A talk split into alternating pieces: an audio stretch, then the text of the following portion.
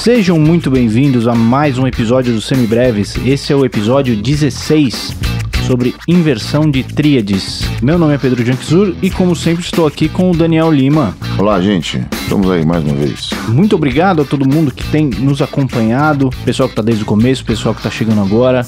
Muito obrigado. Sigam-nos nas redes sociais, em todos os lugares: Facebook, Twitter, Instagram. Nós somos o Semibreves Pod.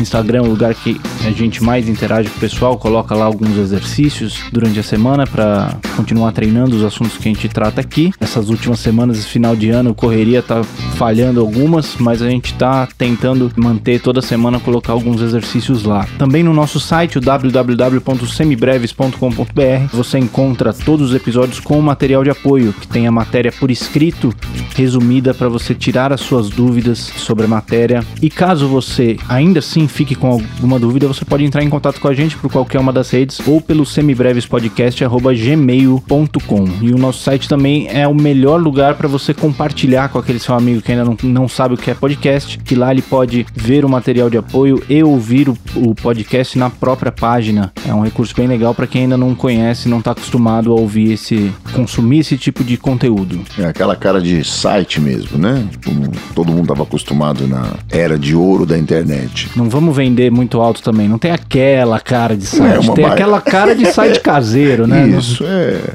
cara de blogão, né? Isso, é um blog, na verdade, né? É um blog com, com um endereço bonitinho. É isso mesmo. Muito bem, então no episódio passado nós falamos sobre inversão de intervalos. Então o que acontece quando a gente pega um intervalo e a gente troca a ordem dele, sendo colocando a nota grave uma oitava acima ou a nota aguda uma oitava abaixo. Tomando muito cuidado quando a gente fala de trocar a ordem do intervalo, porque isso pode ser entendido como ir de um intervalo ascendente para um descendente. Não é isso que a gente está falando. A gente está falando de manter o intervalo como ascendente ou descendente ou harmônico. A direção no intervalo permanece a mesma. O que vai mudar é a oitava de uma das notas. E cuidado também, se você pegar a nota aguda e jogar uma oitava acima, você não inverte o intervalo, você transforma ele num intervalo composto, que é uma outra coisa que a gente vai ver mais pra frente.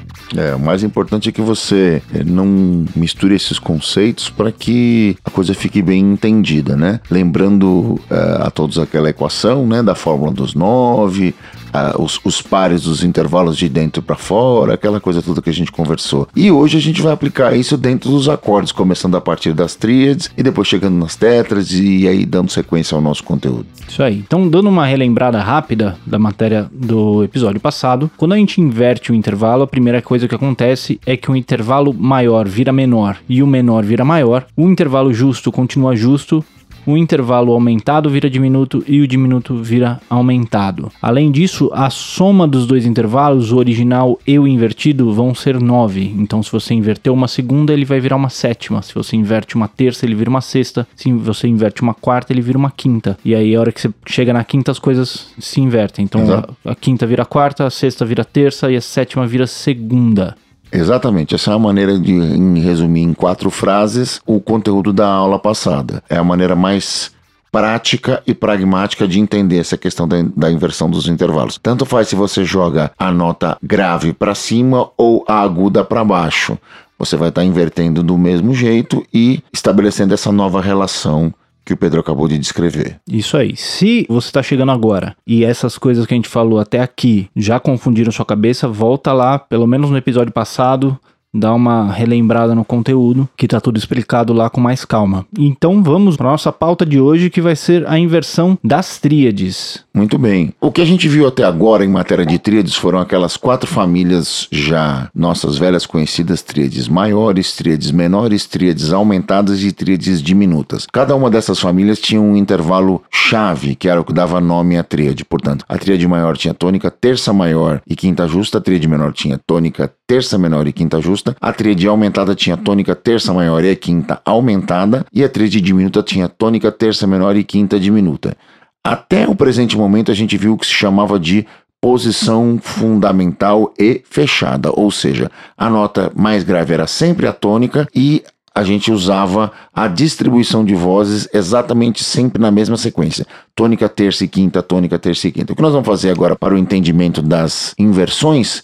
Nós vamos mudar a tônica de lugar, mas vamos tentar manter a distribuição das vozes dentro da mesma oitava, para que a gente não entre num outro capítulo específico, que é esse de, de distribuição de vozes e de drops, etc, etc, que é um capítulo muito interessante, muito divertido e vai dar muito o que falar. Mas a priori a gente vai usar é, essa que a gente chama de posição fechada mesmo, cabendo dentro de uma oitava, beleza? Tá, então deixa eu ver se eu entendi isso daí. Então a gente tinha a tríade, por exemplo, Dó, Mi, Sol, que vai ser uma tríade de Dó maior, certo? Sua velha cliente. O que é, você está me falando é se a gente trocar a ordem dessas notas, ela vai continuar sendo uma tríade de Dó maior. Independente de qualquer coisa. Então se eu tocar Mi, Sol, Dó, ela vai continuar sendo um Dó maior. Exatamente, numa outra distribuição Ela não vai ser um de vozes. Mi menor com quinta aumentada. É possível também. Ah, essa relação sempre existe, né? O Mi menor com quinta aumentada, que é Aliás, o... com quinta aumentada não, né? Com sexta menor, porque Dó é... com, com sexta menor nesse caso. A gente aceita a enarmonia. A verdade é que isso é uma das coisas mais incríveis da música popular e a gente vai explorar isso a nosso favor sempre que possível. Você vai ter essa série de enarmonias sempre que elas surgem, mas tudo isso vai depender de quem é a harmonia de apoio que você está procurando e quem é a nota que define o baixo do acorde. Sempre. Essa é sempre a ideia. É bom a gente já começar a trabalhar com um conceito. Sempre que a gente fala tônica, o que a gente precisa ter em mente é o centro. Então, qual nota é o centro do acorde? Qual Exato. nota que chama para si aquela sonoridade? Qual é a nota central dali? Aí a gente vai ter uma, uma outra discussão de quais notas que definem o modo, quais as notas mais importantes e tal, mas a tônica vai ser aquela nota central que vai dar o corpo do acorde. Daqui que parte todo o resto. E nesse, nem sempre essa nota vai ser a nota mais grave. A gente começa usando ela como sendo a nota mais grave de cada acorde, mas conforme a gente vai evoluindo o nosso discurso musical e principalmente quando mais para frente a gente for ver né, distribuição de vozes e condução de vozes, a gente vai precisar que essas notas se movam mais livremente, que nem sempre o, a tônica esteja no grave. Vale a gente lembrar que essa maneira de enxergar os acordes, ela evoluiu. Ela não era assim no princípio dos tempos. Ah, Quando a polifonia foi acontecendo, as vozes foram se acomodando e foram criando espaço para o que a gente chama de harmonia de apoio. Então, sobre, por sobre um ritmo pré-definido, essa, a gente vai entendendo uma harmonia que está apoiando uma melodia X. Nos dias de hoje, em matéria de música popular ocidental, é impossível, digo, vou repetir, impossível você não ouvir música sem entender essa questão da harmonia funcional. Entretanto, existem diversas e diversas maneiras de distribuir esses acordes, especialmente quando você toca com mais de uma pessoa. A gente não vai tratar disso agora, não é disso que a gente está falando. A gente vai falar única e exclusivamente do conceito de inversão das tríades, ou seja, tríades onde a tônica na distribuição apenas daquela tríade não é a nota mais grave. É só isso, a priori. Inclusive no na música clássica, né, no período pós-polifonia, quando se começou a usar acordes, se tinha uma cifra muito diferente da que a gente usa hoje, né? O chamado baixo cifrado. É, o baixo cifrado, que a ideia é você ter ele ele nota o baixo e sempre que ele tem o baixo sozinho, você entende que ele tem uma terça e uma quinta em cima, a não ser que ele tenha uma outra notação. Então, se você vê, por exemplo, C69, por exemplo. Isso. A sexta e a nona, o que para para música popular quer dizer uma coisa completamente, Completamente diferente. É, mas nesse exemplo que a gente estava usando, por exemplo, você tem o Dó, o Dó maior, que aí seria cifrado como um, se não me engano, né? Que É. se usava o grau, né? Isso. E aí a hora que você ia para esse Dó com o baixo em Mi, que você coloca a nota grave no Mi, seria um, um 3, 6, Isso. né? Exatamente Então isso. é um, é um outro jeito de se pensar música e a gente não vai se propor aqui a explicar e, e treinar esse tipo de notação, porque não é o. o- Isso já caiu em desuso, né? inclusive. Não só vale como, como É. característica histórica. Existe ainda cursos que, que usam esse tipo de notação para se estudar harmonia, principalmente da música clássica, da música É, erudita. harmonia tradicional a quatro vozes, você ainda vai aparecer isso. É. Mas isso é só para casos muito, muito específicos, só para você entender a evolução. É. Mesmo na Então- ma- na, na maneira de entender a harmonia a quatro vozes modernamente, já não se usa mais isso. Então é bom a gente saber que isso existe, mas não é disso que a gente está falando aqui. Isso, não é a Aqui- nossa proposta. Aqui a gente vai tratar o- os acordes e as cifras dentro dessa visão é, moderna e popular. Isso, que é Né? onde o acorde ele é uma entidade com vida própria. Apesar de ter vozes internas, apesar de ter caminhos e ser fundamental que é, você saber que migrando de um para o outro, as- essas notas que e que os compõem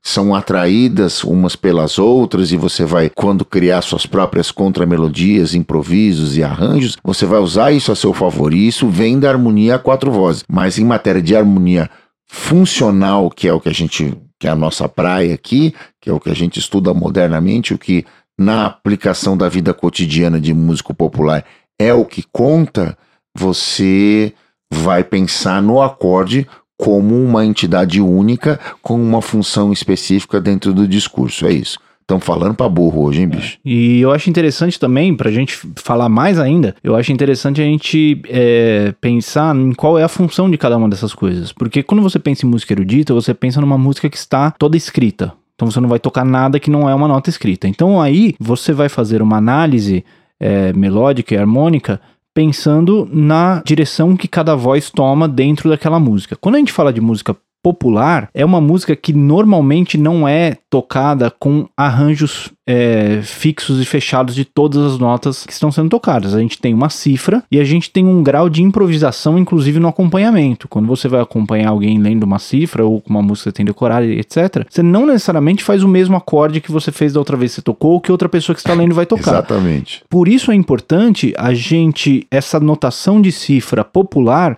é uma notação que foca em qual é o centro daquele trecho musical. Então, o trecho desse trecho musical vai ser um Mi bemol maior com sétima maior e quarta aumentada. Então, isso aqui é o que eu tenho para trabalhar. Como que eu vou distribuir aquelas vozes? Como eu vou ligar esse acorde com o anterior e com o próximo? Se eu vou fazer um acorde cheio, se eu vou fazer uma linha, se eu Fazer vou só poucas né? notas. Que notas você vai se eu escolher? vou usar só linhas guia, se eu vou usar um acorde de, de seis notas, né? Tocando guitarra, obviamente, É. né? tudo isso varia de intérprete para intérprete. Então, a música, a notação nesse sentido para a música popular é voltada em estabelecer uma guia para que você possa improvisar em cima. E aí a notação, ela é mais assim, é, o centro é esse e tem algumas notas que é melhor você não tocar porque senão vai parecer outra coisa, que é o que a gente vai ver como é, notas evitadas mais para frente. É isso mesmo. Quando a gente, a gente fala em improviso para a música popular, você não está fazendo falando exclusivamente para questão do solo, né? Você está improvisando muito mais que isso. Você está improvisando a sua distribuição de vozes, os acordes que você usa, etc, etc, etc. Nem tudo em música O popular ritmo do tá totalmente o acompanhamento. ritmo, Não. a maneira como você o acentua. Você tem um, um- um nível de liberdade muito maior do que você não tem quando você está falando de música orquestral, né, de música europeia, onde o arranjo está todo fechado, está tudo escrito nota por nota, todas as dinâmicas, as arcadas das cor, tudo, enfim, está tudo escrito. E tudo isso guia o tipo de notação que a gente usa. Então não é que um músico é melhor ou pior porque ele lê Não. uma coisa e outra, ou outra, e que uma música é melhor porque ela usa partitura em vez de usar cifra. São jeitos de se pensar música de maneiras diferentes. E jeito de se estudar música diferente também, né? Se Então- você for pensar como um músico erudito é educado para trabalhar na orquestra, se valoriza muito mais a questão técnica e a questão de leitura, dadas as características do trabalho que ele vai realizar. Pensa você, você ensaiar uma orquestra de 100 peças com todo mundo com a leitura mais ou menos. E você tentando passar o trecho que você vai, vai tocar no final de semana, você com dois ensaios ou três ensaios durante a semana, que é o programa de uma orquestra, né? O cara fica lá meio período passando um ensaio, um período de quatro ou cinco horas, durante duas ou três vezes por semana. E no final de semana ele vai lá e apresenta o concerto.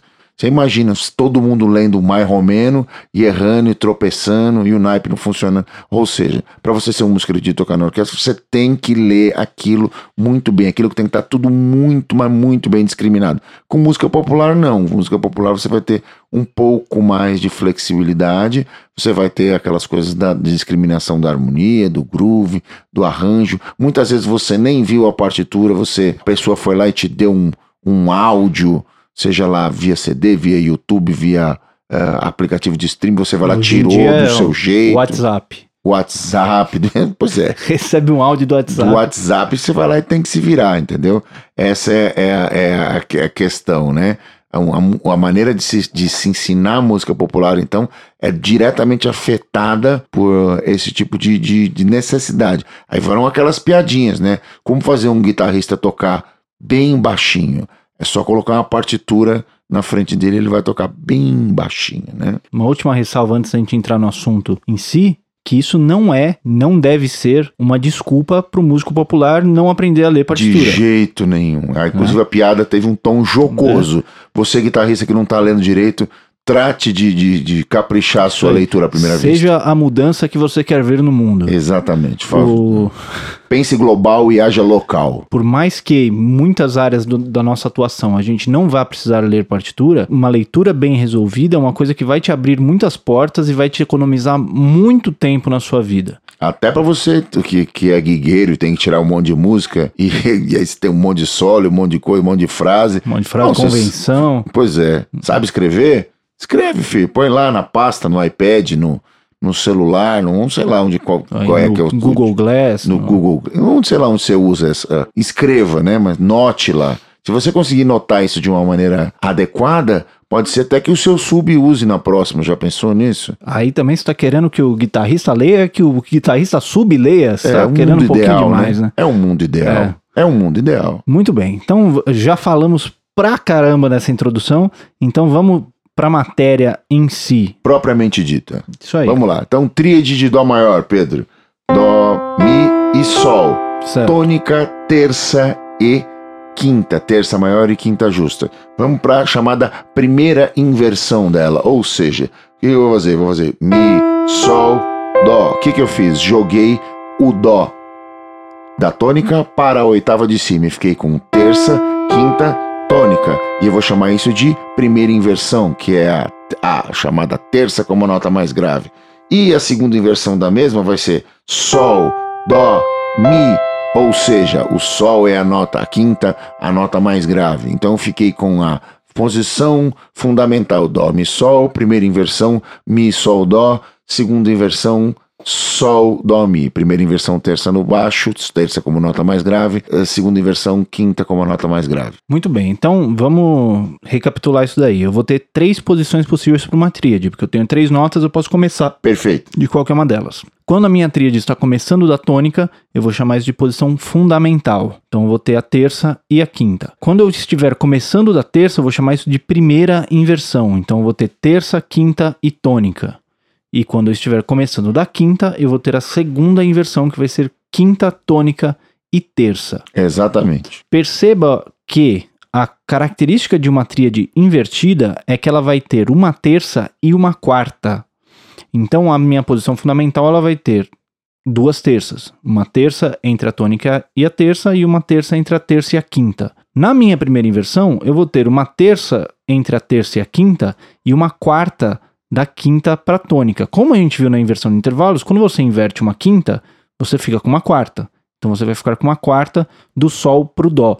Né? Sol, eu ando um tom, chego em Lá, que é a segunda, maior, ando mais um tom, chego em Si, que é a terça maior, meio tom, cheguei em Dó, que é a quarta justa. Da mesma forma, quando eu for para a segunda inversão, eu vou ter uma quarta entre a quinta e a tônica, e depois uma terça entre a tônica e e a terça. Então, sempre que você vê três notas, sendo que ela tem uma terça e uma quarta, muito provavelmente essa é uma tríade invertida, sendo que a nota mais aguda da quarta vai ser a tônica.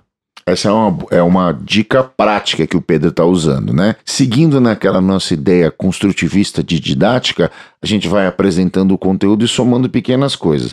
Essa ainda da posição ainda fechada da tríade para a identificação, ela ainda é uma posição semididática. Ela vai aparecer várias vezes assim, mas como ela tem diversas e diversas outras possibilidades, você vai ver que é, esse é apenas o começo da identificação dessas inversões. Nessa função, nessa é, apresentação fechada, essa dica do Pedro é valiosíssima. A presença da quarta entregando quem é a tônica. Veja, se você tem Dó, Mi, Sol, Mi, Sol, Dó.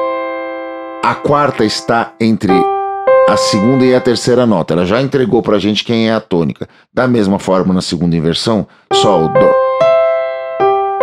O Sol, Dó já entregou para gente também quem é a tônica. Então, essa nessa posição, na posição fechada, é a dica mais valiosa que você pode ter. Muito bem. Então, se eu for fazer isso na tríade menor, provavelmente eu vou continuar tendo essa quarta, porque a tríade menor ainda tem a quinta justa. Exato. Então, vamos ver como é que fica essas inversões vamos da tríade a menor. Mesma, a mesma coisa em dó, dó menor agora. Dó, mi bemol e sol. Perfeito? Para a primeira inversão, mi bemol, sol e dó. A quarta tá aí. Certo? E da mesma forma, sol, dó e mi bemol. A quarta continua aqui. Sol, Dó.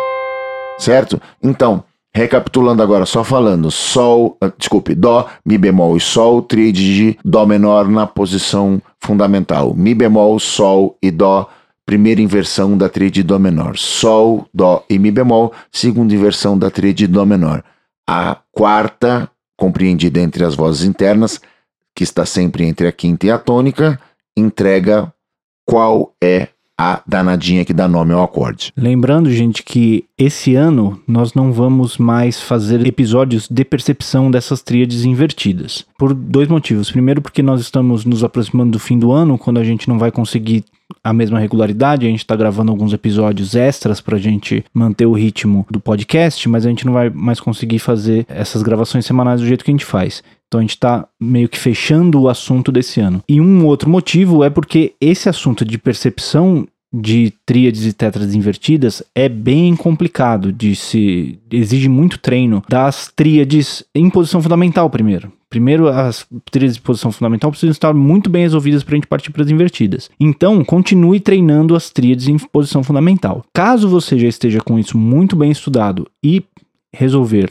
começar a treinar as tríades invertidas também naqueles aplicativos e sites que a gente já recomendou, o principal que você precisa procurar nesse momento, tratando de tríades em posição fechada, invertidas, é essa quarta.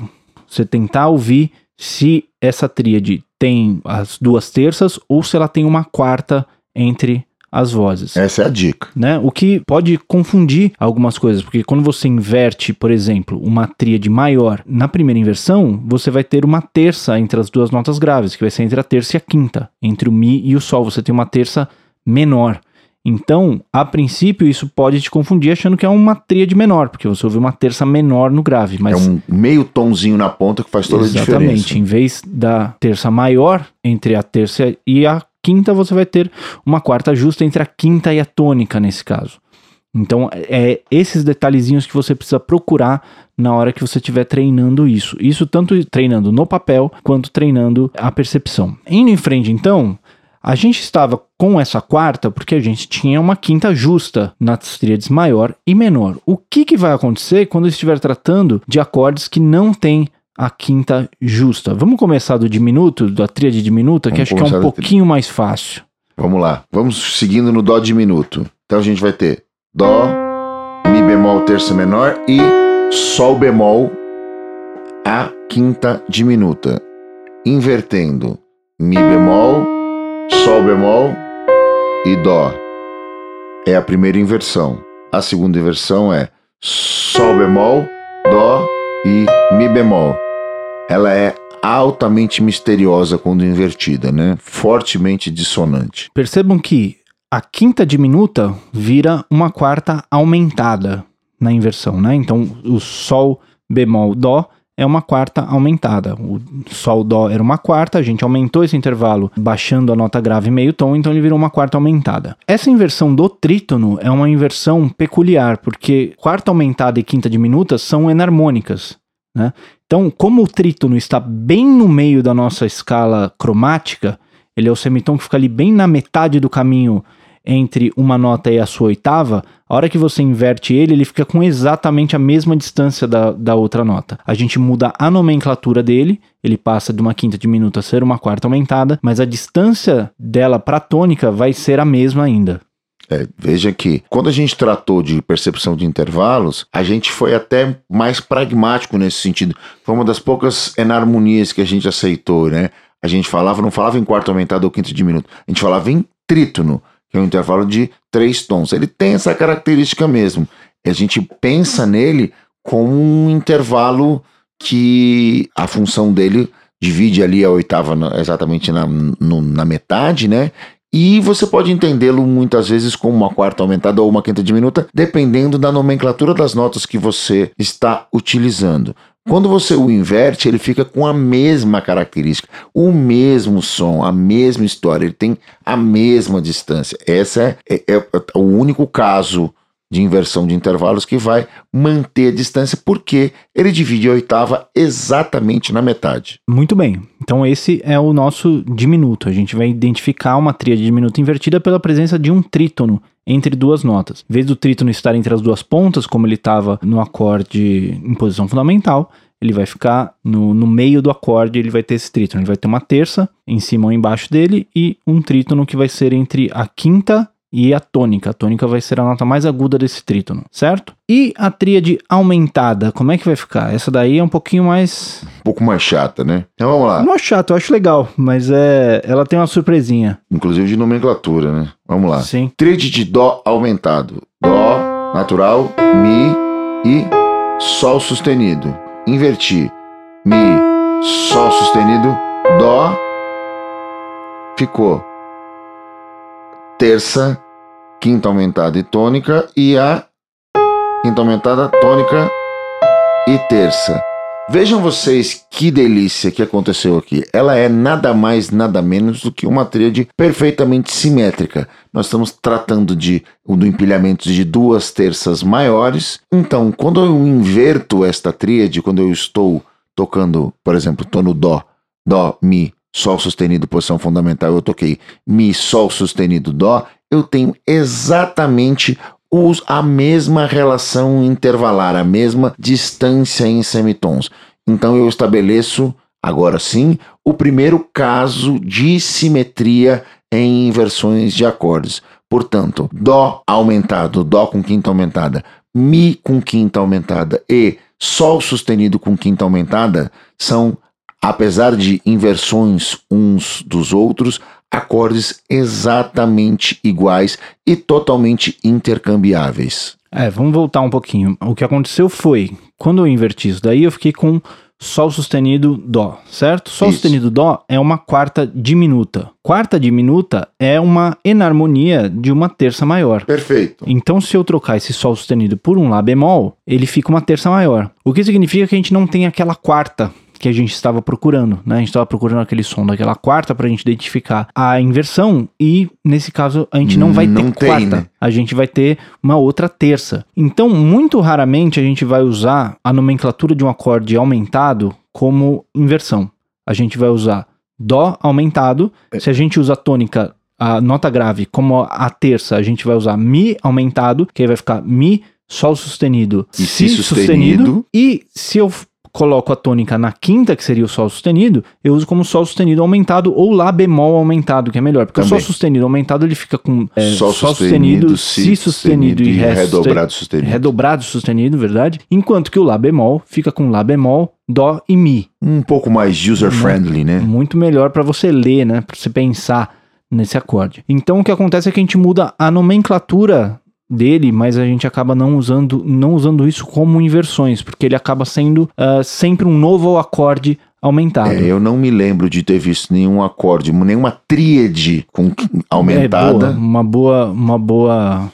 Nenhuma tríade aumentada com um detalhe esse, esse tipo né? de inversão. Porque quando você coloca a sétima, aí você é, muda aí... essa relação. Aí você Exato. pode ter uma inversão para tratar da sétima. Nesse caso especificamente, como tríade, não me lembro de ter visto não me lembro mesmo, era só como é, um novo acorde. Mas você entende isso, ou seja, você está aí esperto, já sacou que ele é simétrico a cada dois tons, ou a cada terça maior. Você pode intercambiar na sua, você que é músico popular, tá lá lendo a cifra e quer distribuir suas vozes, as vozes dos seus acordes de uma maneira diferente. Você já pode sair tocando lá tranquilamente a cada dois tons e respeitando a simetria. Isso na prática quer dizer que se você, por exemplo, é um guitarrista, está tocando com baixo na sua banda e você vê uma tríade aumentada aumentada na cifra, você vê um Dó aumentado, você pode fazer a tríade de Lá bemol aumentado sem o menor problema. Sem, sem nenhuma crise de consciência, né? ou de Mi aumentado, ou coisa que o vale. Exatamente. Ou, por exemplo, se você está tocando um piano, você pode tocar um, um Dó na sua mão esquerda e na mão direita você toca uma tríade de Mi aumentado.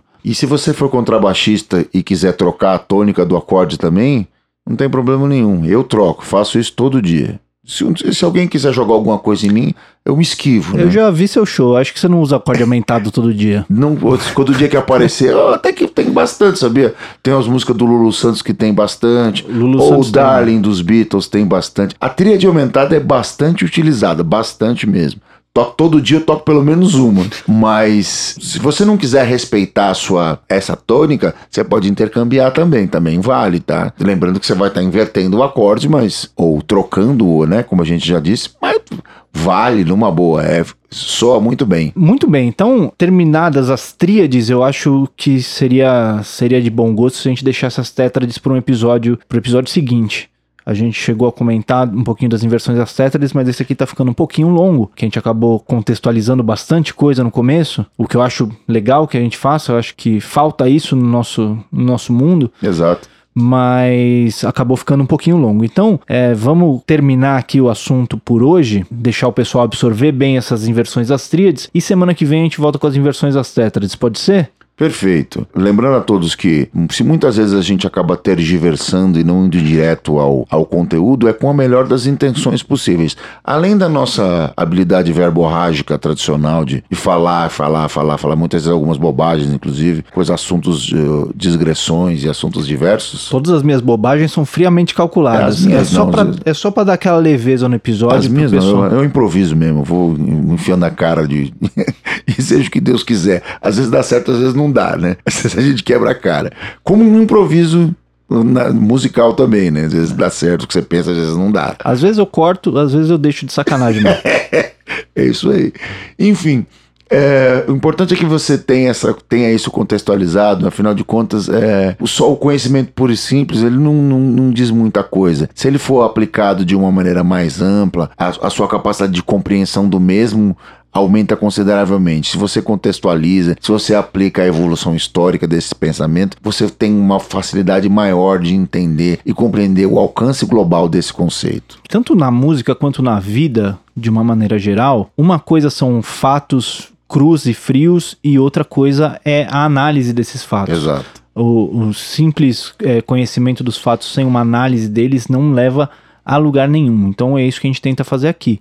Colocar o assunto dentro de um contexto, com contextualização histórica, de onde vieram esses conceitos, de onde vieram essas práticas, como que ela é usada em diversos contextos diferentes e como isso pode se aplicar à sua vida musical como um todo. Esse é o nosso objetivo aqui e conforme o assunto vai ficando, a gente vai indo em frente, o assunto vai ficando mais complicado, a gente vai tendo cada vez mais coisa para falar. Então lá por 2027, provavelmente teremos episódios de 4, 5 horas falando sobre cada nota da escala. Exatamente. Muito bem, vamos então para as nossas dicas culturais de Vamos hoje? às nossas dicas culturais. O que você tem para nos apresentar hoje? É, é, essa semana eu queria recomendar para os nossos amigos ouvintes ah, um disco já um pouquinho antiguinho, que fazia um tempo que eu não ouvia, e revisitei ele essa semana. E é aqu- daqueles discos que toda vez que você ouve, você descobre coisas novas dele, você percebe outras coisas, ele ganha novos sentidos, que é o Ten Summoner's Tales do Sting, um disco que